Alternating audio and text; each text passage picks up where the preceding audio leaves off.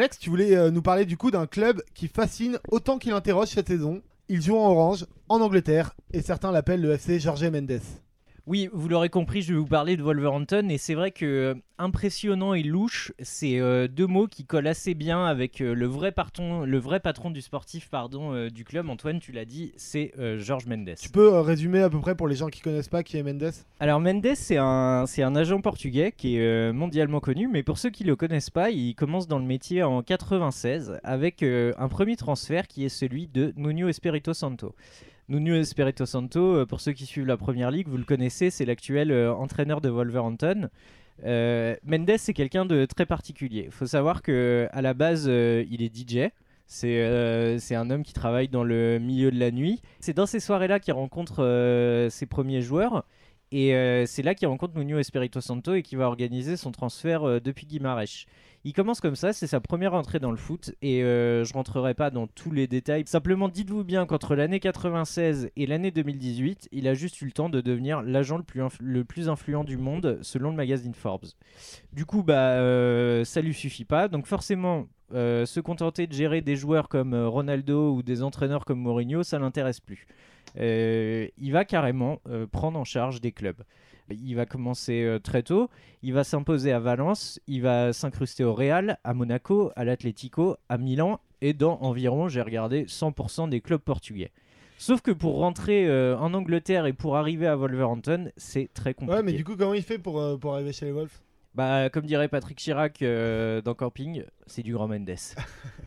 C'est pas lui. Ah oui, il y a des rêves là. Moi, je suis un peu la caution intellectuelle du podcast. Et euh, c'est pas lui qui vient directement au club en fait. C'est un conglomérat chinois qui s'appelle euh, Fosun et qui achète le club qui galère alors euh, en Champions League. Mais sous conseil de qui? Bah évidemment sous conseil de Mendes. Et du coup à Wolverhampton, bah, on sait qu'il y a des bons résultats, mais comment ça s'est construit Il se passe quoi réellement?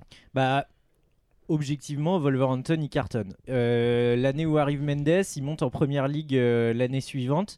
Et sur les deux dernières saisons en première ligue, ils font septième deux fois de suite.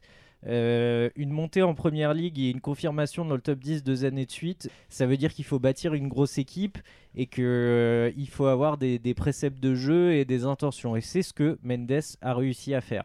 Donc l'entraîneur, on l'a dit, c'est Nuno Espirito Santo qui euh, a fini sa carrière de joueur. Il était gardien dans sa carrière et il va rester sous la coupe de Jorge Mendes et il va finalement entraîner que des clubs où Mendes était. Ah, c'est pas son euh, premier club du coup. C'est pas son premier club en tant qu'entraîneur. Il était à Valence avant, par exemple. Ça s'est très mal fini.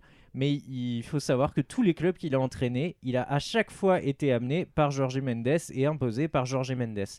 Mendes, pour structurer le club, il va faire des choses très simples. Il va ouvrir son portefeuille, comme il fait à chaque fois qu'il arrive dans un club, et amener des joueurs de son catalogue. Il fait venir Ruben Neves, 20 millions d'euros. Le gars, il a aucun intérêt à jouer là-bas. Il vient de Porto, c'est un crack, il y a les plus gros clubs dessus. Et le seul truc qu'il va dire en arrivant, c'est euh, c'était euh, le bon choix de carrière pour moi. Non, non, il va pas parler de ah Mendes. il a dit du grand Mendes. En arrivant, il a dit du grand Mendes. Grand Mendes. Je vois que mes rêves vous font plaisir.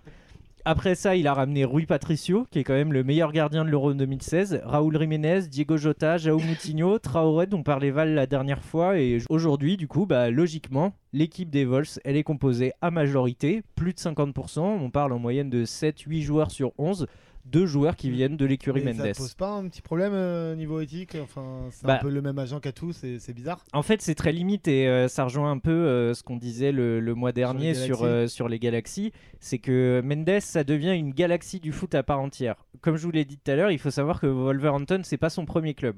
Donc, on peut se poser la question de ce qui se passe si deux clubs Mendes se rencontrent. Euh, lesquels euh, est-ce qu'il n'y a pas un intérêt qui va dominer de l'un sur l'autre? Est-ce que euh, Mendes va pas demander à certains joueurs de jouer mieux? Enfin, on peut se poser. Exactement comme notre dernière mission sur les Galaxies, c'est le, la même problématique. T'étais pas là, toi? Mais là, là, là où il est, là où il est incroyable et très fort. Quand nous, on, parlait des galaxies et qu'on expliquait que c'était tout un groupe, une société qui se mettait en place, lui, là où il est génial, c'est qu'il est à la fois euh, gestionnaire de club, donc euh, agent de club et euh, gestionnaire des transferts. Il est à la fois vendeur acheteur et représentant de joueurs. Et il a réussi, en contournant les lois, à, pérenni- à pérenniser son, son système. Je vous donne un exemple tout simple. On va prendre l'exemple de Radamel Falcao, qu'on connaît tous.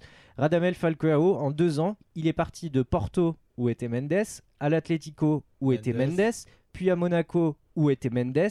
Et qui est-ce qui a pris les commissions de malade dans tous ces transferts? Le représentant du joueur, qui n'est autre que Mendes. Simplement, je finirai euh, avant euh, les réactions de mes chers confrères pour euh, dire que c'est un homme très intelligent parce que si on prend le mercato de cet été, on a vu que le Barça c'était la foire fouille en gros et que tous les, tous les joueurs étaient à vendre. Mhm. Ne trouvant pas d'acheteurs potentiels, ils ont fait appel à Georges Mendes qui leur a acheté Nelson Semedo pour 35 millions. Il leur a dégagé du cap euh, salarial, comme on dit en NBA, dont ils avaient grand besoin. Et euh, forcément, il a ses entrées maintenant à Barcelone et il a les mains libres.